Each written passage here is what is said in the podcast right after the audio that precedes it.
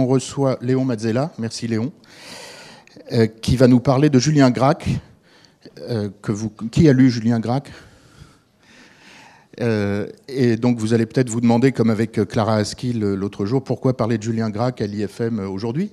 Et donc c'est une question que je pose d'emblée à Léon, qui va ensuite nous emmener à travers l'œuvre, à travers la personnalité et à travers des questions qui sont des enjeux de création pour tout le monde. Alors je sais que tu n'aimes pas le mot d'enjeu, mais il y, a, quand même un peu de ça pour nous. Merci. Bonjour, merci de me recevoir ici. Merci Lucas, merci à vous tous d'être ici euh, pour écouter euh, ce que je vais essayer de vous dire sur euh, cet homme.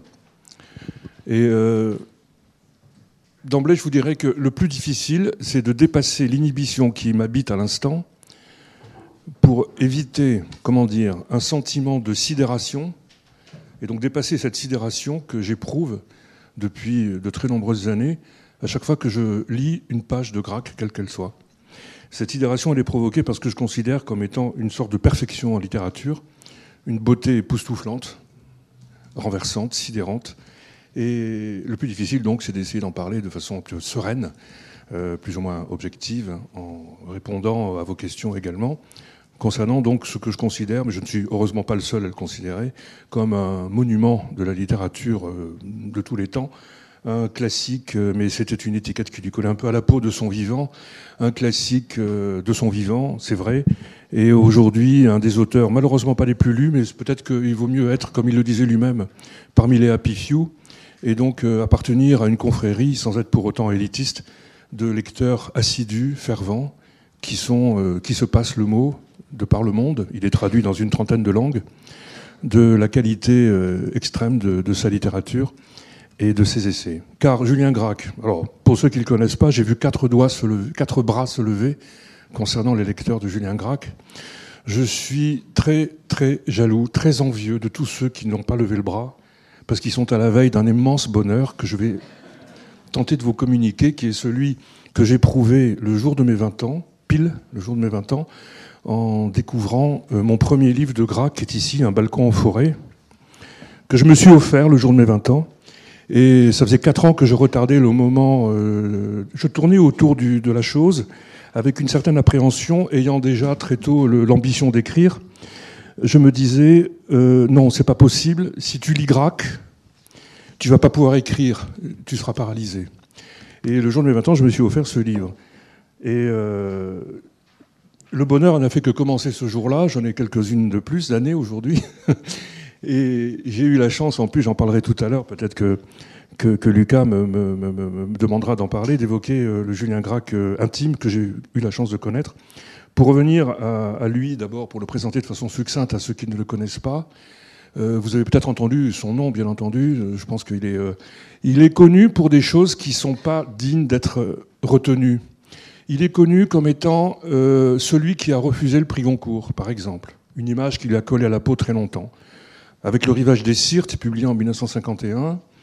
Euh, il a le Goncourt à l'unanimité, mais c'était peut-être une provocation de la part des jurés de l'époque, qui se nommaient par exemple Colette ou Raymond Queneau, car il savait très bien que l'attribuer à un auteur aussi intègre par rapport à la très haute vision de la littérature qu'il avait et qu'il se faisait, euh, c'était peine perdue. Et en effet, il le refusa, pour être raccord avec son idée, qui est la suivante, un auteur n'est que ce qu'il écrit et n'est pas euh, sujet ou prétexte à publicité tapageuse.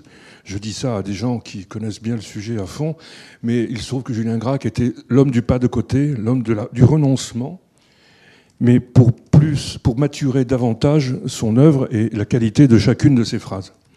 Et euh, quelques mois plus tôt, il avait publié un pamphlet, euh, La littérature à l'estomac, qui était une diatribe euh, à l'attention des critiques littéraires qui n'en étaient pas de réelles critiques littéraires, mais plutôt des gens qui survolaient les œuvres, d'une part, et se prenaient pour des auteurs en, annexant les œuvres dont ils, chroniquaient, d'une part, et d'autre part, par rapport à la médiatisation naissante. C'était bien avant apostrophe Bernard Pivot, etc., ou des 4 par 3 dans le métro pour lancer le nouveau Catherine Pancol.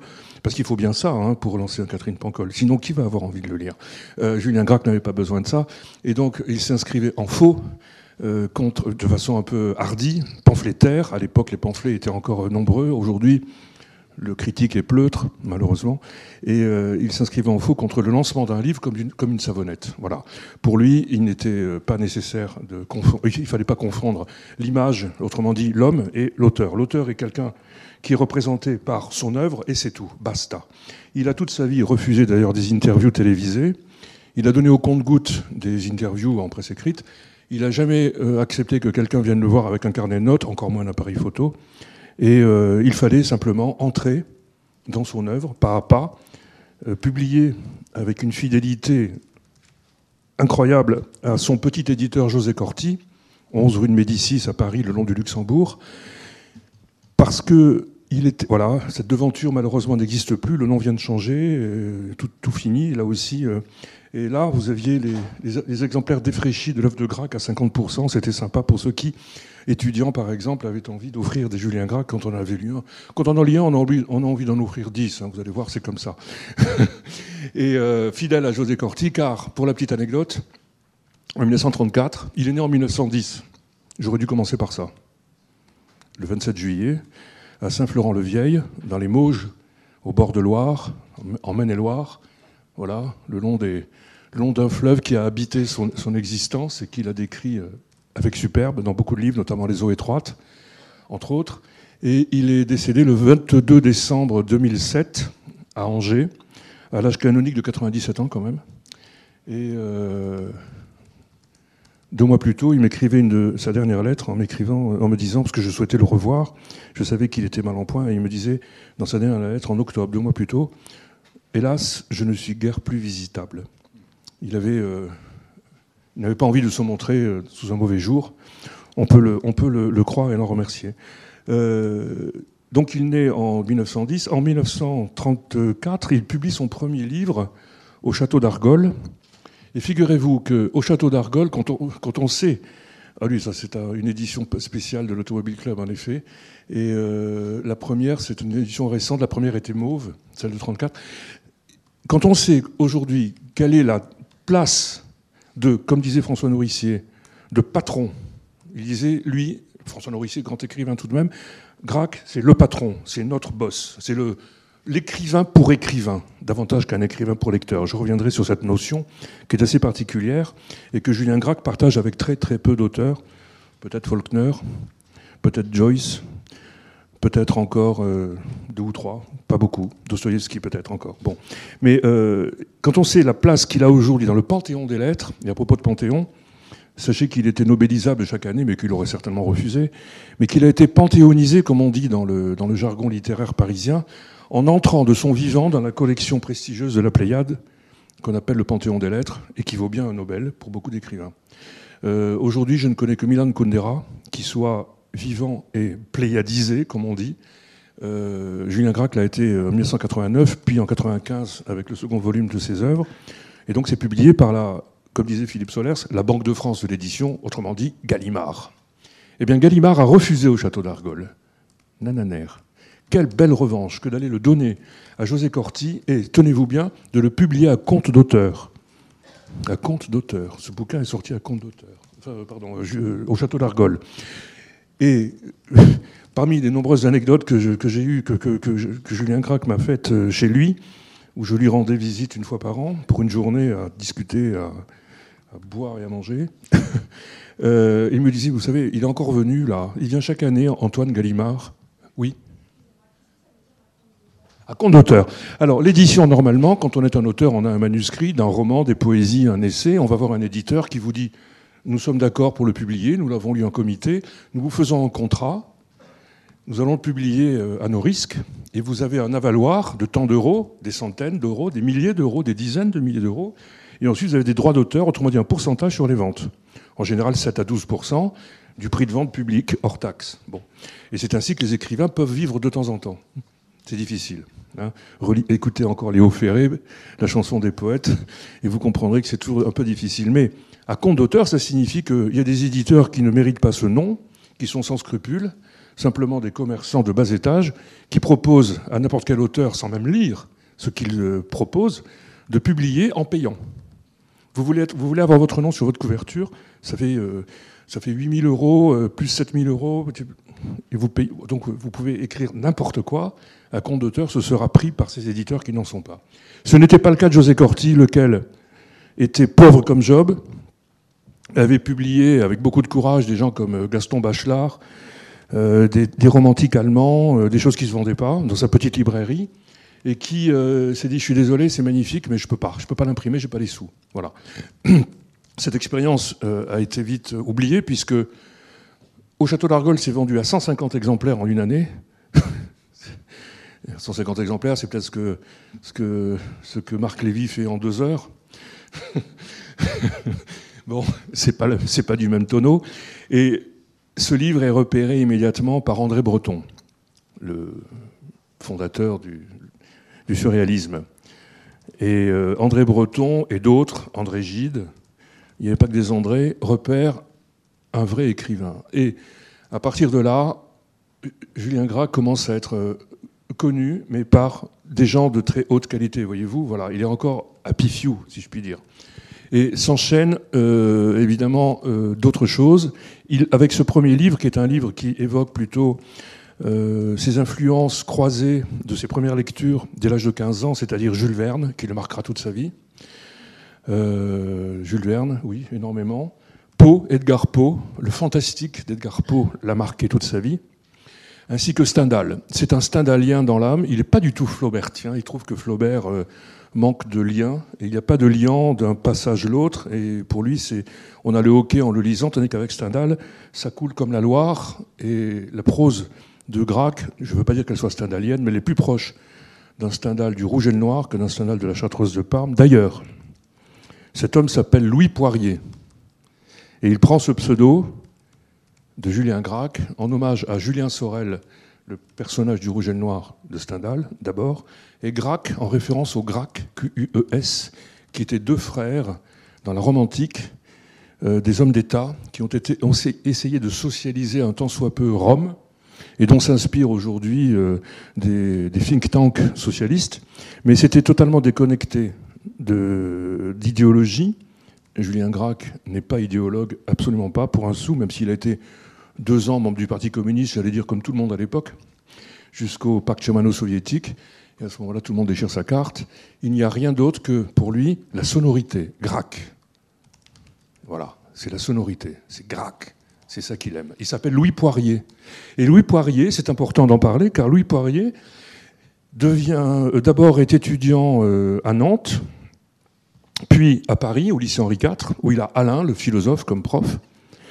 Puis il passe une agrégation de géographie et il est diplômé également en 1933 de l'école libre des sciences politiques, qui deviendra Sciences Po plus tard. Donc il cumule une agrégation de géographie et d'histoire, pardon, de l'école libre des sciences politiques et commence à enseigner un peu partout, à Quimper notamment, puis pendant de longues années, 45 à 70, au lycée de Claude Bernard, à Paris. Et à Henri IV, aujourd'hui, il y a une salle Julien Gracq d'ailleurs, et euh, il a enseigné longtemps au lycée, euh, au lycée Claude Bernard. Et en 70, il prend sa retraite d'enseignant. Et tout en menant en parallèle, sans même que certains, certains de ses élèves savent, sachent que Louis Poirier était aussi Julien Gracq, voyez-vous, il mène donc une carrière d'écrivain brillantissime euh, il y a aujourd'hui, j'ai amené quelques livres, mais il y en a 21 en tout, avec deux inédits euh, posthumes qui sont parus ces dernières années, qui sont absolument magnifiques. Et il y a encore quelques carnets euh, et quelques, quelques inédits à paraître dans ces prochaines années. au bon vouloir de son exécutrice testamentaire, Bernie Boy, une universitaire allemande, qui est par ailleurs l'artisane de l'œuvre complète dans l'édition de la Pléiade à qui il a fait une confiance inouïe des années 60. Elle était étudiante. Et puis un jour, il lui a proposé. Lorsque Gallimard, donc prenant sa revanche, si je puis me permettre ce lien avec. Euh, oui, pardon, j'ai même pas fini tout à l'heure. Oh, excusez-moi. j'ai fait une digression qui est une parenthèse avec carrément un chapitre. Je referme. Normalement, les parenthèses, c'est une demi-phrase. Désolé. Oui, je disais, Antoine Gallimard, le PDG de, Gallimard, me disait Julien Grab, il est encore venu là, il est encore venu me voir, il a encore fait le déplacement. Et je lui ai dit, ben non, je suis désolé, euh, repartez chez vous. Il était encore revenu à genoux pour lui faire un chèque long, comme ça, afin que Julien Gracq consente à voir son œuvre publiée en format de poche, autrement dit en folio, chez Gallimard. Il a toujours dit non. Julien Gracq n'existera jamais en format de poche. Alors, on peut penser de façon un petit peu instinctive, quel élitiste, mais pourquoi ne pas diffuser son œuvre davantage Nous, étudiants, on acheter Les Rivages des Sirtes 10,70 euros plutôt que 20 euros actuellement chez José Corti. Qu'est-ce que c'est que ça C'est une, encore une fois un écho à la très haute vision de la littérature que cet homme se faisait. Les poches, me disait-il, je les abandonne dans banquette, sur la banquette du train euh, Paris-Nantes une fois que je les ai finis. Et puis ça peut profiter à quelqu'un d'autre. Et le livre, c'est autre chose. D'ailleurs, chez lui, il y avait ce qu'on appelle des grands papiers, c'est-à-dire des éditions rares de chacune de ses œuvres. Vous savez, sur des très grands formats, avec des œuvres originales d'artistes comme André Masson, par exemple, puisqu'il fut compagnon de route de nombreux surréalistes, Léonore Fini, euh, etc. Et euh, ces, grands papiers sous emboîtage qui, sont euh, qui ont aujourd'hui une valeur inestimable, c'était un peu la vision physique, sensuelle, également que Julien Gracq se faisait de l'objet livre, voyez-vous C'était pas franchement le client pour Kindle, quoi, d'une certaine manière, voilà. Ni ses, lecteurs. J'imagine difficilement. Vous savez, José Corti, petit détail physique, c'est intéressant quand on a avec soi l'amour des livres et donc la sensualité du livre. José Corti, jusqu'à il y a très très peu, il fallait entrer avec un canif dans chacun des livres pour le massicoter ils étaient non découpés. Il fallait ouvrir les pages une à une afin d'entrer gentiment, doucement, avec tendresse et précaution, dans l'œuvre de Gracq, voyez-vous. Et déjà ça, c'est quelque chose qui fait qu'il y a une magnificence, il y a une sublimation de, de l'objet. Bon, passons outre l'objet, parce qu'on est dans le physique. Et si vous voulez bien, moi je pourrais donner des définitions à l'emporte-pièce de l'œuvre de Julien Gracq, qui est à la fois composée de récits, de romans, de poèmes en prose et d'essais, d'essais littéraires. Ce fut un immense critique littéraire, aussi bien sur Lautréamont, Proust, euh, Flaubert, Balzac, etc. Il avait ses préférences, l'un de ses livres s'appelle Préférences, et quant à ses préférences, elles étaient euh, arrêtées et reposées sur des, sur des, comment dire, sur des convictions qui étaient extrêmement étayées. On ne pouvait que le croire, si je puis dire. Il convainquait. Voilà. Vous le lisez, vous le lisez sur un auteur et vous aimez cet auteur. Vous préférez Béatrix chez Balzac au Chouan parce qu'il vous en dit ce qu'il en dit. Vous laissez un petit peu Proust alors que vous l'adorez parce qu'il vous dit quelque part que Proust lui fait l'effet de ces soupes lyophilisées qui, lorsqu'on les verse dans l'eau chaude, euh, se dénouent à la manière des feuilles de thé et que tout à coup on voit un brin de persil. Et ce brin de persil, pour lui, c'est un peu la Madeleine. Ça l'épate, mais ça ne l'émeut pas. Bon, c'est une façon de voir les choses. C'est une image. Pour moi, Gracq, si on peut le résumer, c'est le romancier de l'attente. L'attente. L'attente, il a été marqué par la guerre. Il a été euh, fait prisonnier en 40 euh, dans un stalag en Silésie. Il en a tiré des textes posthumes, notamment Journal de guerre.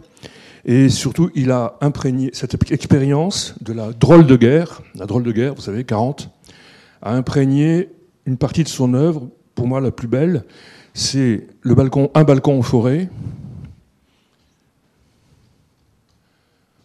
Un balcon forêt qui est un récit qui est sorti en 58, qui se passe dans la forêt des Ardennes, vers Moriarmé, où l'on voit euh, l'aspirant Grange euh, dans un blocos euh, en avant-poste dans la forêt, destiné à guetter l'arrivée de l'ennemi par la Meuse, et, en 40. Et il est avec d'autres soldats, notamment Hervouet, un breton. Il était très marqué par la Bretagne, Julien Gracq, il adorait la Bretagne.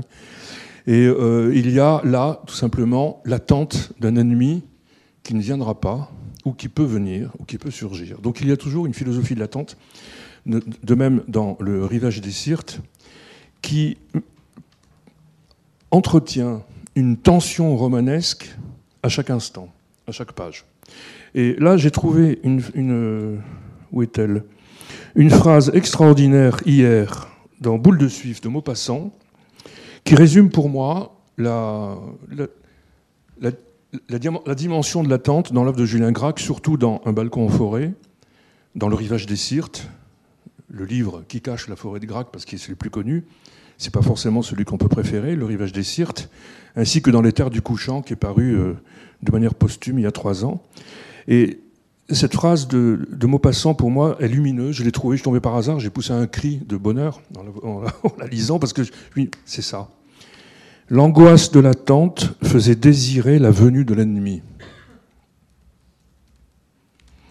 Et ça, c'est extraordinaire.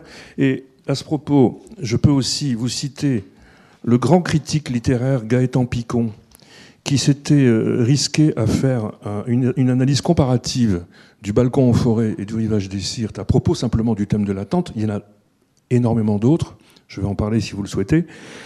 Il disait ceci L'attente dans un balcon forêt d'une part, dans le rivage des Sirtes d'autre part, avec un balcon en forêt, l'attente est passive et il s'agit d'un bonheur menacé proche de la catastrophe.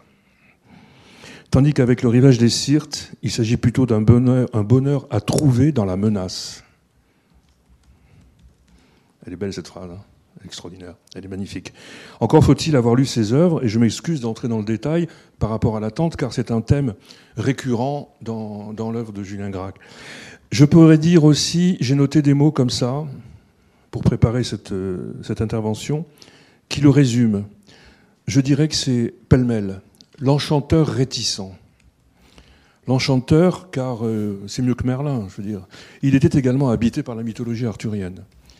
Il, était, il s'était rendu sur tous les lieux. Euh, c'est une sorte de, en fait, une sorte d'enfant. Il, a, il, a, il, a, été bercé toute sa vie par Poe, Jules Verne, Edgar Poe, Jules Verne, la mythologie arthurienne, des choses fantastiques, fantastiques, fantasmagoriques. Et néanmoins, il a fait des romans et des récits et des poèmes en prose sublimes d'une véracité, d'une authenticité et d'un anti-fantastique bouleversant. Il arrivait à mêler la dimension fantastique. On n'est pas dans le réalisme magique d'un Garcia Marquez, par exemple.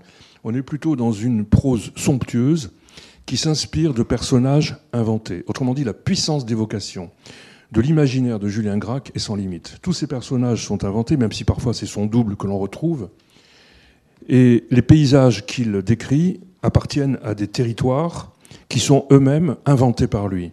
On s'essaye. Qu'est-ce que ça, ça pourrait être quoi ça? Ça pourrait être les rives de la Syrie, peut-être. Ça pourrait être le désert des Bardenas en Navarre. Ça, ça ressemble plutôt au Japon.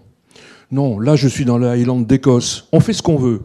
Mais avec le rivage des Sirtes, ou ces noms magnifiques, les rives du Fargestan, Marema, les Sirtes déjà, etc., on voyage dans un territoire qui n'existe pas, sinon dans son imaginaire, et qui invite le lecteur à, à le pénétrer, ainsi qu'à côtoyer ces personnages. Ces personnages sont hiératiques.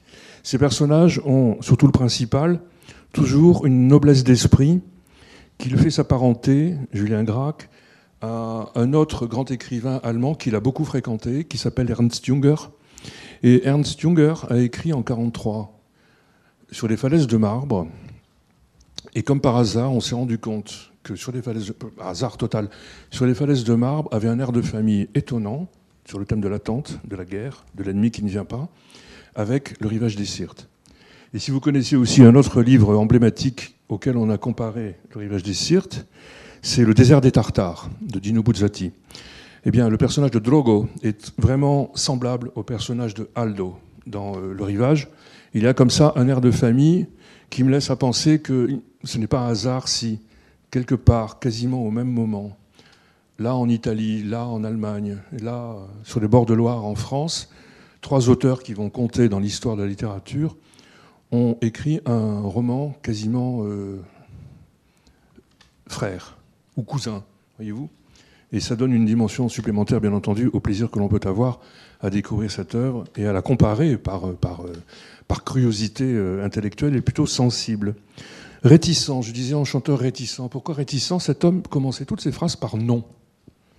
Mais immédiatement après, il disait oui. Mais il disait toujours non. Au début, ça rebute, on ne comprend pas. Est-ce que c'est familial, culturel? Est-ce que c'est angevin? Je ne sais pas. Il commençait par non. Sa réticence, c'était celle de ne pas accepter les honneurs. Sa réticence fut celle de ne pas frayer avec euh, euh, la foire aux vanités pitoyables du monde germano-pratin, euh, éditorial et, intellectuel. Il a toujours vécu reclus, c'était un ermite euh, volontaire, mais pas un ermite qui se construisait une image d'ermite, vous voyez Il, n'a jamais été de sa vie drapé dans une cape noire avec son, auréole et son, grand feutre, pas du tout. Il était là pour écrire plus tranquillement. Il allait tout le temps de, de 61 rue de Grenelle, où il avait son appartement et sa maison familiale en bord de Loire à Saint-Florent-le-Vieil. Et un jour, il quitte Paris définitivement. Je me rappelle, on s'écrivait déjà depuis de nombreuses années, et je m'en étonne. Et je me rappelle qu'au début, la presse qui, s'intéressait au sujet disait Mais Grac, Paris, quelles sont les raisons, etc. Tout le monde avait des échafaudages complètement euh, abracadabrantesques. Il m'avait dit Vous savez pourquoi j'ai quitté Paris? J'arrive plus à monter les cinq étages sans ascenseur. Tout simplement. Cet homme était d'une simplicité inouïe. Inouïe. Inouïe. À côté de l'image du, grand commandeur des lettres que ses pères ont forgé, Michel Tournier, par exemple, à quelques mois près, il aurait pu se voir en Pléiade. Il vient d'entrer dans la Pléiade, mais il est mort quelques mois plus tôt. Michel Tournier disait que c'était notre paysagiste, notre romancier paysagiste. Et c'est vrai que le paysage, dans l'œuvre de Grac, est fondamental dans la mesure où on sent le géographe doublé du poète. Voyez-vous Ce qui compte le plus, me semble-t-il, dans l'œuvre de Grac, c'est le descriptif. Je pense que c'est plus un décrivant qu'un écrivain. Il est comme avant l'invention de la photographie. Il décrit méticuleusement, comme dit Patrick Modiano, avec le talent d'un acupuncteur. Chaque paysage, chaque couleur, chaque aube, chaque flaque d'eau, chaque branche givrée, à la manière d'un peintre japonais, je dirais, d'estampes, voyez-vous. C'est le paysage qui compte et c'est la poésie pour le dire. Si je commence à vous lire des, des extraits de son œuvre, j'en ai des wagons, je sais que vous allez tous pleurer, vous arracher les cheveux. Je vais créer une émeute. C'est tellement beau. Non, mais juste avant, juste avant, quelques mots. Le poète paysagiste, pour moi, vraiment. Le génial chasseur d'images. Ce sont des images qui, pour moi, euh, des, formules, pardon, un peu à l'emporte-pièce, qui peuvent le résumer. L'ermite engagé, pourquoi engagé Par rapport à cette vision de la littérature qu'il a défendue dans certains de ses pamphlets et dans le refus. Le refus du factice, le refus euh, de l'artifice le refus de ce qui ne s'approchait pas au plus près de la vérité vraie, presque jusqu'à l'os. C'est aussi l'écrivain pour écrivain, tellement magnifique son écriture qu'on dit que c'est un modèle pour les écrivains, euh, et que c'est pour cela que son œuvre n'est pas aussi euh, lue que cela. Elle exige quand même une attention extrême. Aujourd'hui, nous sommes des zappeurs, nous aimons lire du précuit, du 140 signes, etc. C'est vrai que. J'adore, j'adore. Savez, pourquoi j'aime beaucoup les 140 signes? Ça m'incite à écrire des haïkus. Et le haïku, euh, c'est 17 syllabes sur trois marches.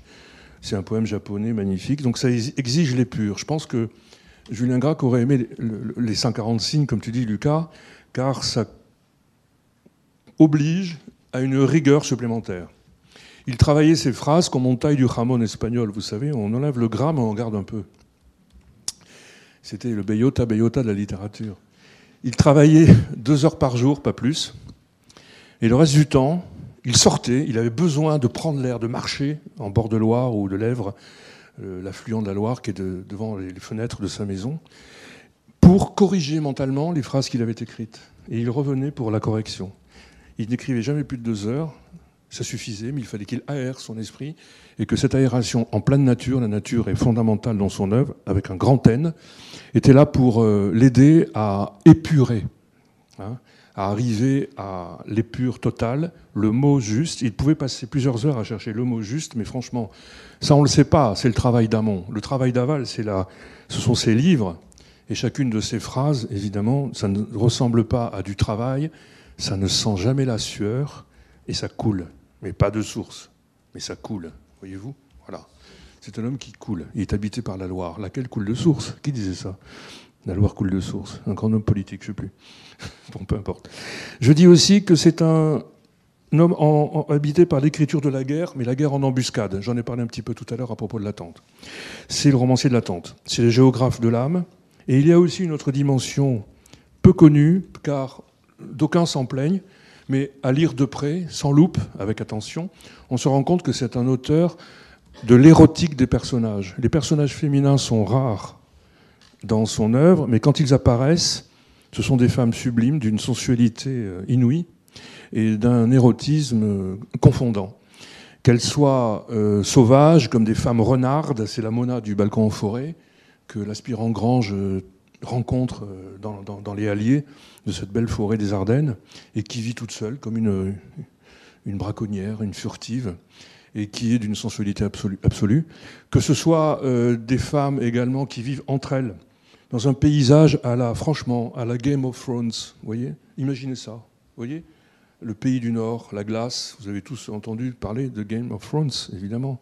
Levez le doigt, ceux qui n'ont pas entendu parler, aucun doigt se lève. Ah si.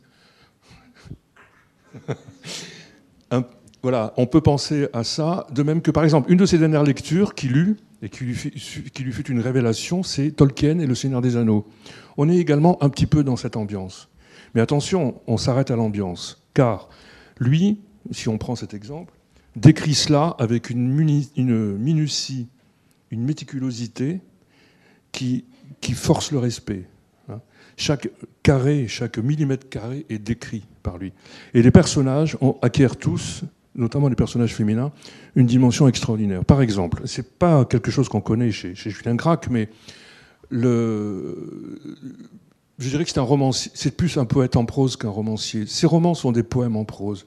C'est dire si euh, si vous avez des frissons en lisant euh, à chaque page. Chaque page vous envoie quelque chose comme ça qui est extraordinaire. C'est un voyage. Et il y a par exemple un texte très très peu connu, et pour cause, il fut publié en 57 à 57 exemplaires pour José Corti lui-même et quelques amis, et hors commerce. Donc euh, ce texte, on en avait entendu parler dans le Mundillo, on se disait, si un jour je pouvais lire prose pour l'étrangère, euh, ne rêve pas Coco. Et si jamais ça passe en salle des ventes, il faudra que tu vendes la maison que tu ne possèdes pas. Eh bien, ce texte existe désormais dans le tome 1, uniquement là, de la Pléiade, Prose pour l'étrangère. C'est un poème en prose. Tu l'as? Oui. C'est un poème en prose très court. Il fait quelques paragraphes, il fait six pages. Pour moi, avec un autre modèle du genre, qui est L'Etera Amorosa de René Char, que vous connaissez peut-être, c'est, pour moi, à mon sens, ces deux textes en prose, des poèmes, sont les plus beaux textes d'amour du XXe siècle, si on parle que de littérature française. Mais je ne vois pas à l'étranger qui pourrait soutenir la comparaison ou le. C'est difficile. Je peux vous en lire des extraits, mais c'est magnifique. Rien que le début, vous allez voir. Comment? Ah ben là, tu as le voilà, ça c'est l'édition, euh, une cinquantaine d'exemplaires, en 52, 63 pardon. Voilà comment on est trahi par Google. 1950, 63 exemplaires. Il y en a eu 63. Et c'est génial, hein. tu trouves ça à 200 à l'heure, c'est formidable. Et euh, j'ai le texte là, vous verriez, c'est absolument euh, subjugant, tant c'est érotique, et tant on a envie, quand on est un homme, de connaître une telle femme, et quand on est une femme, d'avoir un homme qui parle de vous de cette manière, si je puis dire. et ça, c'est une, comment dire, un pan un peu méconnu de, de, de il faut savoir que c'est un homme tellement secret que nul ne sait quelle fut sa vie privée aujourd'hui. Moi, j'ai fouillé, un journaliste dans l'âme, j'ai gratté, évidemment, et je crois pouvoir dire que l'étrangère s'est nommée Nora Mitrani. Et Nora Mitrani était la sœur de Michel Mitrani, qui est un réalisateur qui a adapté Un balcon en forêt. Très beau film, avec Jacques Villeray notamment. Et euh, Nora Mitrani, surréaliste, compagne de Hans Bellmer, le, peintre surréaliste, avant d'être celle de, Julien Gracq, ami d'André-Pierre de, Mandiargue, encore un surréaliste et grand ami de, Julien Gracq, a écrit un petit peu, elle a écrit Rose au cœur violet, c'est magnifique, Gracq l'a préfacé, et surtout il a donné, comme on dit, le baiser du lépreux, le baiser au lépreux, pardon. Nora Mitrani est morte euh, malade, très malade, d'une maladie contagieuse, et au moment où elle rendit son dernier soupir, il l'embrassa sur la bouche. Je pense que c'est un très bel acte d'amour et qui définit un petit peu le comment la oh qu'est-ce que c'est? Ah ben voilà oui c'est Mitrani oh, c'est génial ça. Très beau film je vous le conseille sur sur l'IANA ça vaut 2,90 euros et vous l'avez en téléchargement. C'est une belle adaptation mais avant de, lire de voir Mitrani euh, lisez Grac évidemment. Parce que si je vous lis la première phrase, vous allez en lire la seconde, c'est évident. Allez, je vous lis la première phrase. C'est pas, pas le plus bel incipit de l'œuvre de Gracq, mais quand même, depuis que son train avait passé les faubourgs et les fumées de Charleville, il semblait à l'aspirant Grange que la laideur du monde se dissipait. Il s'aperçut qu'il n'y avait plus en vue une seule maison. Grac est l'homme des départs, et pas des départs inassouvis, des vrais départs. C'est l'homme qui regarde devant et qui ne sait plus ce qu'il y a derrière, mais qui est un petit peu habité par le sillage de la barque, derrière la barque, qui ne se referme jamais complètement. Vous voyez La barque avance, il y a un sillage, pour peu qu'on le regarde, et quelque part, il y a une part de ce sillage qui ne se referme jamais complètement. Une, image que vous préféreriez sûrement est celle du ciseau du couturier. Mais celui-ci avance, et ça c'est l'œuvre de Gras, qu'il avance comme le ciseau du couturier, avec une aisance incroyable. Et c'est pourquoi il a été très tôt, je vous ai parlé de ses influences, influences, oui, euh, Verne, Poe, euh, Stendhal par exemple, il y en a eu d'autres. Il y a eu aussi Wagner, et le Tannhauser, et Parsifal. Et je trouve que dans Parsifal, il y a en effet, il l'écoutait souvent, euh, mais aucune connotation entre ce qu'on a pu dire de Wagner après le nazisme, etc. Évidemment, ça, va de soi. J'espère que vous n'avez pas cette lecture-là de la musique qui a été récupérée comme d'autres l'ont été également. Euh, eh bien, je pense que quand on écoute Parsifal, on peut comprendre cette espèce de sillage derrière la barre qui ne se ferme jamais. Autrement dit, le point d'orgue de chacune de ces phrases. Chacun de ces textes est un point d'orgue, au point que certains de ces textes, il a consenti à les publier inachevés. Étonnant pour un homme d'une rigueur extrême, d'une exigence sans limite avec lui-même et avec son œuvre, avec son écriture. L'idée que Julien Gracq consente à donner à lire un texte qu'il considère comme inachevé paraît incongru, bizarre, surréaliste presque. C'est le cas de La Route, qui figure dans la presqu'île. C'est une nouvelle de 24 pages, qui est belle dans son inachèvement. Je ne sais pas comment vous dire. Mais ça finit pas en queue de poisson, ça finit en point de suspension. Et c'est beau. Néanmoins, on se disait, euh, La Route, ça paraît en 70, euh, qu'est pas ça Qu'est-ce qu'il nous fait là? Dans la mesure où il a des manuscrits dont il n'est pas content, qu'il ne veut pas publier, par exemple celui-ci qui est paru euh, de manière posthume, qui s'appelle Les Terres du Couchant, qui est sublime, qui est un peu un rivage des Sirtes bis, eh bien Les Terres du Couchant contient, euh, aux pages, j'ai noté où est-ce que c'est, en plein milieu, vous retrouvez la route. Donc la route trouve son achèvement dans les Terres du Couchant. Ces 500 pages de manuscrits qui sont devenus 300 euh, publiés, il n'a jamais voulu les publier de son vivant. Il a laissé le soin à son exécutrice testamentaire de décider de le faire. Ils avaient programmé 2014 d'ailleurs. Il est mort en 2007. Et il y a à la fois la beauté de l'inachèvement consenti et l'exigence de l'achèvement absolu avant de donner à lire. Hein. voilà. Et ça, c'est un peu euh, le, paradoxe dans le paradoxe de Julien Gracq, qui peut trouver de la beauté dans l'inachèvement, alors qu'il y en a en général dans l'achèvement total. Alors,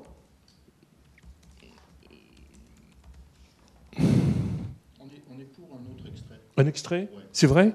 Alors, vous voudriez un extrait d'une poésie sublime de la nature ou un, ou un extrait sensuel un, peu, un extrait. Euh, vous savez, des extraits sur la, la, poésie de la description de la nature, il y en a quasiment. Si Pardon? Ah bah forcément, j'en étais sûr. Alors un extrait sensuel, et si, tu peux, parce que c'est un sujet important pour nous tous, c'est la notion d'incipit dont tu viens de parler. De, de incipit, de début. Comment on commence? C'est une, phrase de début qui... se. ah, l'incipit, oui. Voilà, un, un incipit. Euh, bien entendu. Mais d'abord le sensuel et après l'incipit. Oui. Alors, je vais... Euh,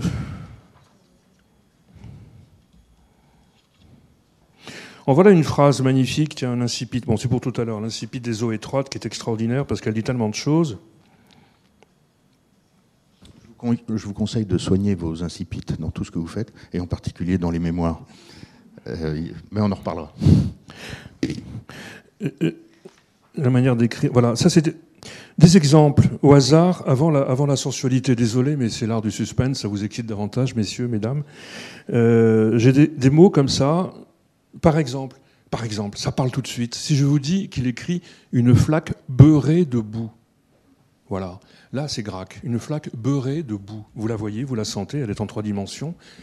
Et on n'a pas besoin d'une photographie pour nous montrer le gras de cette boue qui humecte une, simple flaque d'eau. Il dit ceci Le regard qu'elle verse du coin de l'œil précis et calme, le ruisseau magnétique de son regard coule à plein bord entre les maisons comme la salive acide d'un glacier.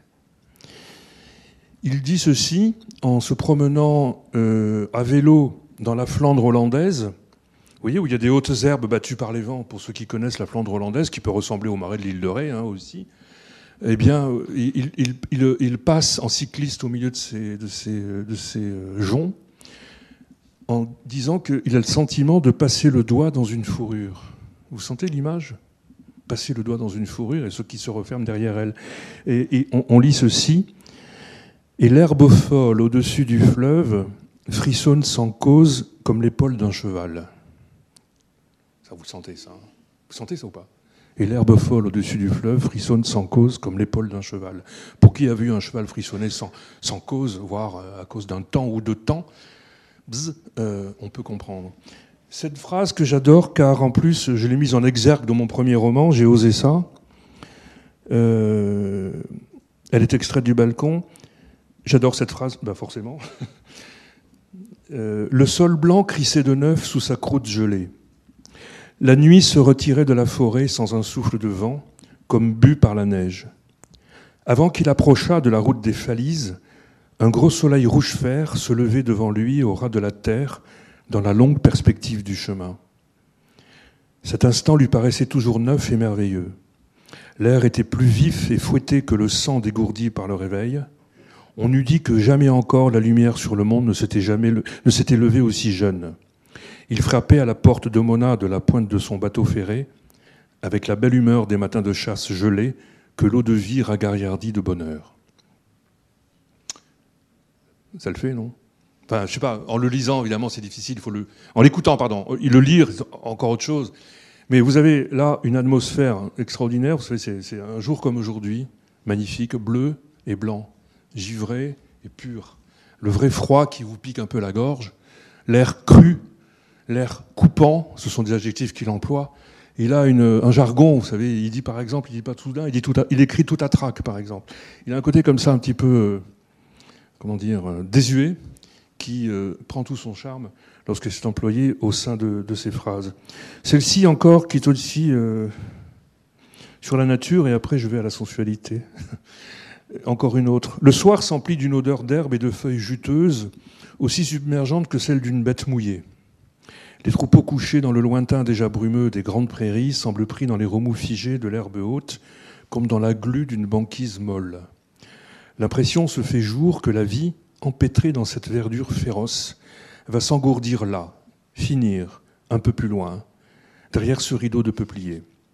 Il fait bon rouler dans la fraîcheur du soir sur ces routes touffues et sourdes, dont on arrive très vite à douter qu'elles mènent nulle part, zigzagant sur la crête des digues entre les caissons titanesques des polders que le soir égalise, et qui se succèdent dans leur symétrie monotone comme d'immenses bacs où se décanterait pesamment une eau grasse sous sa moquette crémeuse d'écume verte. Ça, c'est extrait de La sieste en Flandre hollandaise, c'est dans Liberté Grande. Liberté Grande est un recueil de, poèmes en prose qui est euh, sublime. Qu'est-ce qui n'est pas sublime? Vous aurez remarqué, et il, m'a dit ça un jour, Julien Gracq, j'ai pris ça comme vraiment un compliment. il m'a dit Vous êtes un lecteur partisan de son œuvre. Mais c'est vrai que je suis un lecteur partisan de son œuvre. Euh, un peu de sensualité à la demande générale, n'est-ce pas? Peut-être le début de Prose pour l'étrangère à ce moment-là.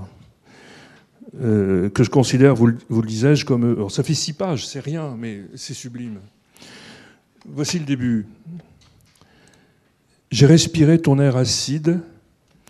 Je suis entré dans ta saison hasardeuse comme un voyageur qui reconnaît les routes à l'heure imprudente où tout craque encore dans la montagne d'avril tigrée de jacinthe et d'avalanche. Tu m'as giflé de ton printemps sentier d'heure. Tu m'as ameubli de ton sourire confondu de personnages. Tu traverses ma prévoyance comme la fleur désastreuse épanouie au doigt, au doigt même des seins de glace. J'aime ton visage qui brouille les repères du cœur et les saisons de la tendresse. Ton visage en désarroi, plus frais, plus emmêlé, plus trouble que les chantiers bousculés du dégel, pareil à la mue du ciel de juin et à l'alpage qui boit sa neige. Ton front buté de voleuse de cerises et sa bouche court bridée de jeune épouse.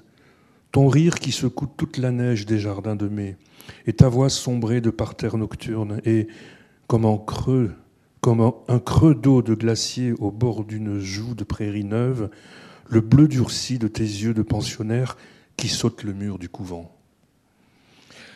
On est davantage dans le message d'amour que dans la sensualité. Je vous ai peut-être un peu déçu. Il y a d'autres choses qui sont beaucoup plus euh, crues, je dirais, ou qui se montent à cru, euh, ainsi que sa phrase. Mais vous sentez déjà la dimension amoureuse à côté de laquelle, j'ai beau l'adorer, euh, les poèmes d'amour de Paul Éluard sont plus accessibles et plus convenus, on va dire, plus déclinables. Voilà. C'est un exemple. J'en ai beaucoup d'autres, évidemment. Oui, euh, à propos d'Incipit, en voilà un qui est très beau, c'est Les eaux étroites. Les eaux étroites est un récit, le livre fait 80 pages, à peine. Et ce livre est extraordinaire dans la mesure où c'est le récit d'une banalité extrême d'un homme, lui, qui monte sur une petite barque et qui rame le long d'un affluent de la Loire, l'Èvre. Et euh, cet affluent est devant, devant chez lui. Et euh, c'est juste la dérive, si vous voulez, de la barque sur cet affluent. A priori, c'est rien. Euh, ça fait un reportage dans Terre sauvage, quoi. Juste, je vous conseille de lire ce livre sur ce thème. Ah oui, c'est magnifique ça. Ah oui. Et donc, excuse-moi, c'est. Tu cherches Tu vas nous lire euh, Je vais vous lire euh, le début de, des eaux étroites. Ah, des eaux étroites. Les eaux étroites. Et, comme je vous disais, le sujet est mince. Mais la minceur du sujet fait la qualité de l'écrivain. Le véritable écrivain est celui qui est capable d'écrire un livre sur rien. Encore, quoique rien soit déjà un énorme sujet. C'est un mauvais exemple. Le nihilisme a engendré beaucoup d'œuvres. Non, mais c'est sur presque rien qu'il y a un je ne sais quoi, paraphraser Jean Kelevitch avec Julien Gracq. L'incipit de ce livre, le voici. Car avant que ce soit une déambulation, enfin une, glissade euh, aquatique donc il y a toujours ce sentiment de glissade parcifale, tout ça. Il y a cette espèce de découlement, et sa phrase elle-même qui coule et qui découle. Il y a une réflexion. C'est cette réflexion qui fait que l'incipit a une grosse valeur. Pourquoi le sentiment s'est-il ancré en moi de bonheur que si le voyage seul, le voyage, sans idée. Voilà, pardon, je reprends, c'était mal lu, il manque une virgule. Et la ponctuation chez Julien Gracq est extrêmement importante, évidemment. Pourquoi le sentiment s'est-il ancré en moi de bonheur que si le voyage, seul le voyage, sans idée de retour, ouvre pour nous les portes et peut changer vraiment notre vie, un sortilège plus caché, qui s'apparente au maniement de la baguette de sourcier, se lie à la promenade entre toutes préférées, à l'excursion sans aventure et sans imprévu, qui nous ramène en quelques heures à notre point d'attache, à la clôture de la maison familière. Il y a, voyez-vous, là résumé une phrase qui préfigure ce qui suit, c'est-à-dire une balade sur la, rivière à côté. Le voyage que tout homme peut faire dans la vie, c'est la métaphore de la vie, je dirais. Hein. et le point de retour qui est finalement, euh, comme disait Montaigne, je ne, sais, ne, me demandez pas pourquoi je voyage. Ce que, ce que, je, ce que je sais, c'est que je ne, sais, je ne veux pas savoir où aller, où, où je vais. Et donc c'est l'imprévisible qui gouverne le vrai voyageur, à l'inverse du touriste, évidemment. Ça, c'est un incipit pour moi qui est assez, assez important. Un autre incipit, c'est être. Euh, non, c'est pas un incipit, pardon, ça c'est dans, euh, dans les carnets du grand chemin. C'est très beau parce que c'est une belle vision de la vie. Être au monde, tant de mains pour le transformer, si peu Dieu pour le contempler. Or, heureusement, nous avons eu les yeux de Julien Gracq. Et les yeux de Julien Gracq, pour contempler le monde, sont parmi les plus précis, les plus, les plus beaux, les plus valorisants et les plus euh, sublimes par rapport aux mains qu'il n'a pas utilisées, lui, parce qu'il n'en avait que faire. Euh... t'interrompre là-dessus. Bah oui, mais ça rejoint des choses, ça rejoint des, des sujets qu'on aborde ensemble dans le courant de l'année. Il y a une, euh, il y a une timidité face à l'écriture quand on doit écrire. Il y a beaucoup de gens qui disent je ne sais pas écrire. Et en fait, euh, l'écriture, c'est d'abord un regard avant d'être une écriture. Absolument. Tu es d'accord avec Tout à fait. Et donc, euh, écrire, écrire bien, écrire mal, ça n'existe absolument pas. Donc, quand vous écrirez, l'important, c'est ce que vous voyez, c'est pas, c'est pas comment vous l'écrivez, en fait. Comment vous l'écrivez, c'est secondaire, même si, évidemment, ensuite, ça se travaille, mais c'est d'abord ce que vous voyez. Et que vous êtes le seul à voir, parce que tout le monde voit les choses d'une manière absolument différente et unique. Et je pense que la littérature est, beaucoup là-dedans. Complètement. Je pense que la littérature... Et même sans faire de littérature, pardon, c'est important. Je dirais pour résumer, peut-être, pour prolonger ce que dit Lucas à l'instant, qui est très juste, c'est que la littérature, c'est le détour par le regard. On peut aller directement vers cette chaise orange et dire c'est une chaise orange. Le détour par euh, la littérature sera non pas d'évoquer la fabrication de sa chaise ou les, jeunes Chinois de moins de 12 ans qui ont été fouettés pour la fabriquer clandestinement, ou ni le styliste qui n'est pas a priori Stark, mais c'est le détour de l'unicité de sa couleur dans un lot de chaises et qui va faire briller cette, euh, cette chaise par métaphore, je, pense en, la regardant évidemment, euh, comme peut-être euh, l'œil d'un saurien, comme un varan de Komodo, etc. Enfin, là, l'imaginaire peut entrer en ligne de compte. Et c'est ça le regard. Le regard que l'on porte, il est soit imaginaire, soit précis. Et la combinaison des deux, le regard précis, réaliste, hyper réaliste, et imaginaire, c'est la fabrique de Julien Gracq. Hein. Il y a la précision extrême du givre au plus près du réel, de la réalité du givre tel qu'on le voit, le ressent. Et il y a également euh, la, dimension fantasmagorique de ce givre qui n'est pas celui que vous aurez vu ce matin en vous levant près de chez vous, si vous avez une langue d'herbe encore épargnée par le soleil, mais euh, elle sera transposée avec sa, sa, puissance évocatrice dans un paysage euh, de Loch Ness ou de choses comme ça. Autrement dit, il y a, pour cet homme qui a peu voyagé, assez peu voyagé, qui a épuisé quatre deux chevaux dans sa vie pour voyager seul sur les routes de France surtout. Et euh, ces pérégrinations sont sublimes dans Carnet du Grand Chemin. Elles vous réapprennent l'Aubrac, elles vous réapprennent les Landes, Osgore, elles vous réapprennent euh, un coin de montagne ou une plaine de Prats dans, dans les Pyrénées-Orientales, ou une, une, plage, de, une plage de Bretagne. Euh, c'était un, géographe qui a peu voyagé, mais qui finalement n'avait pas besoin d'aller découvrir des territoires, euh, j'ai envie de dire exotiques, pour trouver l'exotique au quotidien en bas de chez lui, confère les eaux étroites. Et euh, c'est ce qui fait le talent d'un auteur. Je n'ai pas besoin d'aller aux Seychelles pour éprouver la chaleur du soleil et le blanc du sable. Je peux, moi, éventuellement, c'est le regard que je porte hein, en tant qu'auteur, c'est-à-dire le trouver sur Paris-Plage. Pourquoi pas? Ça peut partir de là. Hein, ça peut partir de là. Et c'est peut-être une des grandes leçons que, que Julien Gracq peut nous donner. Euh, d'ailleurs, à propos des mots, voilà ce qu'il dit dans Lettrine. Lettrine, en deux volumes, ce sont des volumes de, de notes superbes euh, ce sont des fragments. Car à un moment donné, il a laissé tomber, après un beau ténébreux, quel beau titre, un beau ténébreux qui est un roman qui se passe euh, sur la côte bretonne, à Morgat pour être précis. Quand on a discuté avec l'auteur, on sait que c'est Morgat, et je m'y suis rendu là, au hôtel de la plage. Euh, après cela, il a, il a écrit des nouvelles, certes, il a publié encore un ou deux récits, mais il s'est surtout donné du temps pour écrire des fragments. Ces fragments sont, les fragments, vous savez, c'est comme des aphorismes, ce sont des mini, mini textes qui euh, ont trait soit à la critique littéraire, soit à la description paysagère, s'agissant de Julien Gracq toujours, ou à l'évocation d'un souvenir. Et euh, dans euh, Lettrine, il dit ceci, c'est magnifique, je trouve. Dans la chasse au mot juste, dans la chasse c'était son obsession, la chasse au mot juste, les deux races. La race des oiseleurs et celle des traqueurs.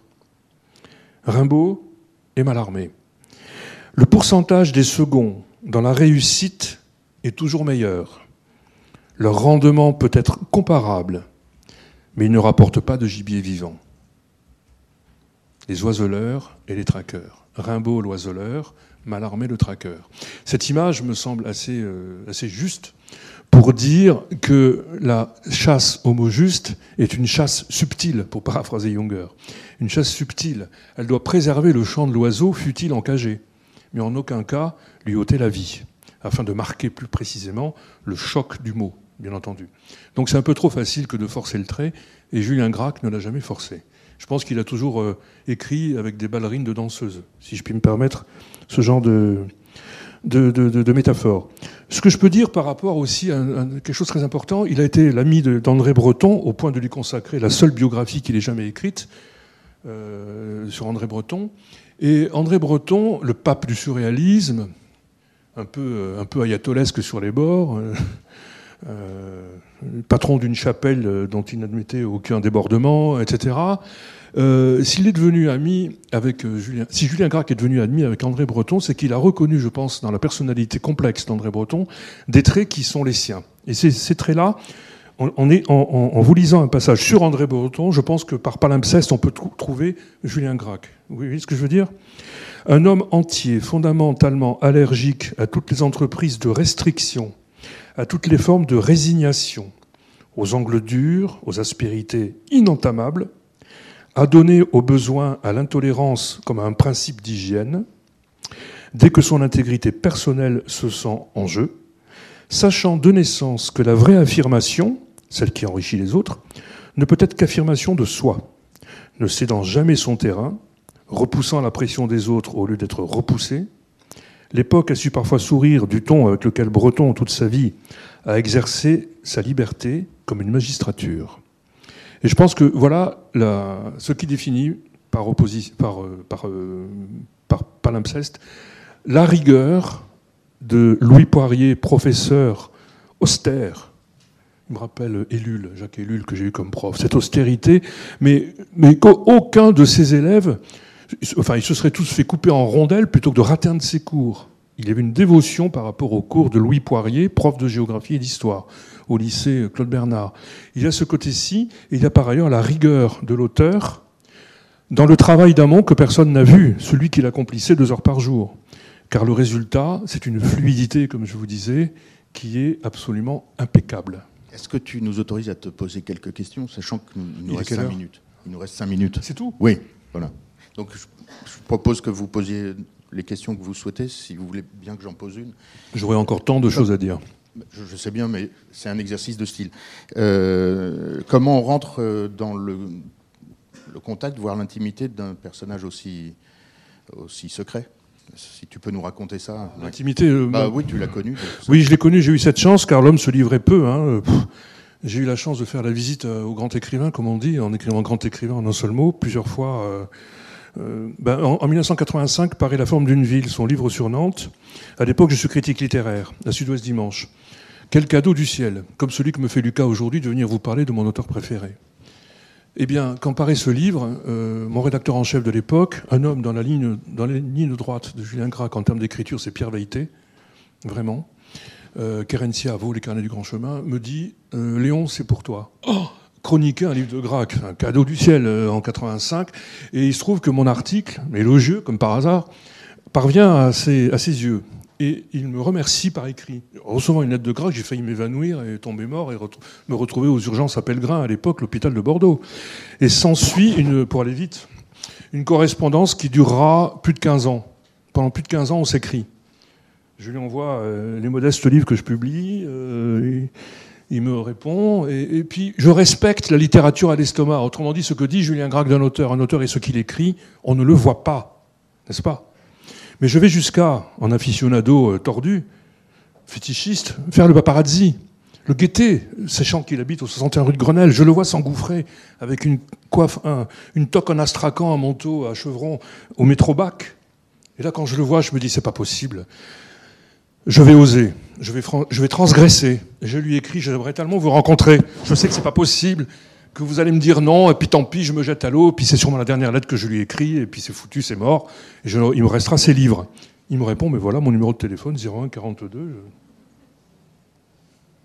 Qu'est-ce que je fais? Je tourne autour du numéro de téléphone comme un, un chien autour d'un os pendant deux heures, trois heures, trois jours, une semaine. Et un jour, je décroche le téléphone, mon cœur bat la chamade.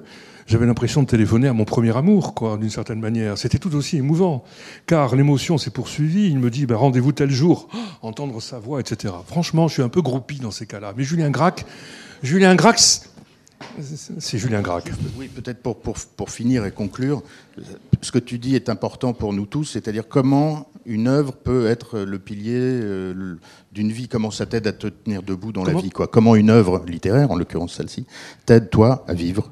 Voilà, c'est long, c'est une question qui ouvre. Comment ça fait partie de ta vie? Comment ça fait partie de ma vie? Tu m'as parlé du pilier comme du, comme du mât euh, qui tient le, le, le, le, le voile du cirque, enfin le, on en a parlé. Ah oui, bien sûr, oui.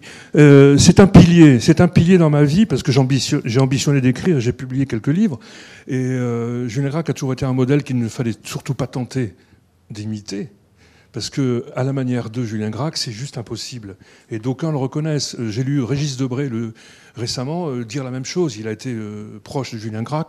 On, peut s'amuser à pasticher, mais pas, lui, c'est pas possible. Donc c'est pas ça. C'est cette espèce de, grand Manitou qui est au-dessus de nous là. Euh, et on a un modèle. On essaye de, s'en approcher. On sait que c'est impossible, mais c'est vrai, c'est un pilier. Et c'est vrai que quand il est mort, ça m'a beaucoup affecté. J'ai écrit son un, hommage assez long dans, Libération juste après, et dans Sud-Ouest aussi. Euh, j'ai eu le sentiment, comme je disais à Lucas, en effet, que vous savez, si vous avez l'image d'une tente de cirque, un cirque, c'est quoi? C'est un mât central, n'est-ce pas?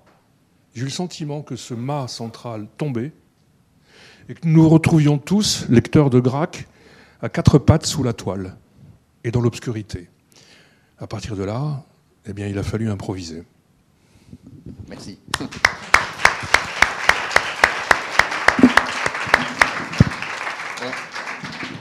Merci beaucoup. Mayol, une question.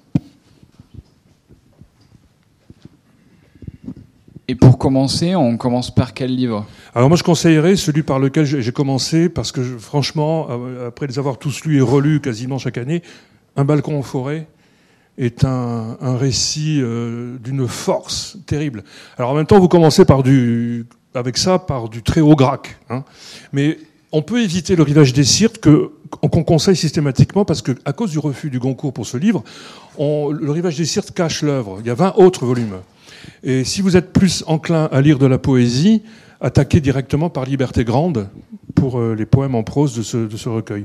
Si vous êtes plus attaché à la critique littéraire ou au paysage et à la description de la France profonde et même de certaines contrées euh, d'Espagne ou de, ou de Hollande, prenez euh, les fragments du Grand Chemin et si vous êtes très attaché à la critique littéraire pure, il faut prendre en lisant, en écrivant. Voilà. Alors je ne saurais trop recommander pour entrer dans l'œuvre de façon générale euh, Un balcon en forêt, qui est un récit hein, sur la, drôle de guerre en 40 de cet aspirant Grange qui est avec des, avec euh, des, des, acolytes soldats et qui attendent un ennemi, un ennemi, l'allemand, qui ne vient pas et qui rencontre Mona et cette histoire euh, parallèle euh, d'amour avec euh, cette femme renarde qui vit dans la forêt est absolument sublime. Euh, là, oui, si j'avais du temps, je vous lirais un passage extrêmement sensuel pour le coup, qui se trouve, je peux vous dire quelle page dans Balcon Forêt. voilà, ça c'est bien pour entrer. Le rivage des Sirtes aussi, parce que c'est un roman monumental. Il est véritablement, je, je, le tiens, mais si j'étais le seul à le dire, ça ferait bizarre, je le tiens pour, comme beaucoup, pour un des plus grands romans du XXe siècle. Merci beaucoup, c'était très intéressant. personnellement, moi, oui, Hugo. Ah, pardon. J'avais terminé Un beau ténébreux là cet été. Et je trouve que c'est quand même un livre extrêmement difficile à lire. Ah oui, un beau ténébreux, oui, c'est difficile. Oui. C'est très difficile, mais c'est vrai qu'il y a des pages qui sont magnifiques. Mais enfin, pour moi, c'est quand même peut-être l'écrivain le plus dur à lire que j'ai. Enfin, personnellement. Mais, mais, ça reste sublime. Mais il faut être quand même dans un contexte extrêmement. Euh, calme et. Euh, oui, ça c'est exact. Ça exige vraiment du calme. On ne peut pas lire ça comme ça dans le métro. Il faut, il faut le lire comme lui l'a écrit, c'est-à-dire euh, devant la nature, seul dans une pièce.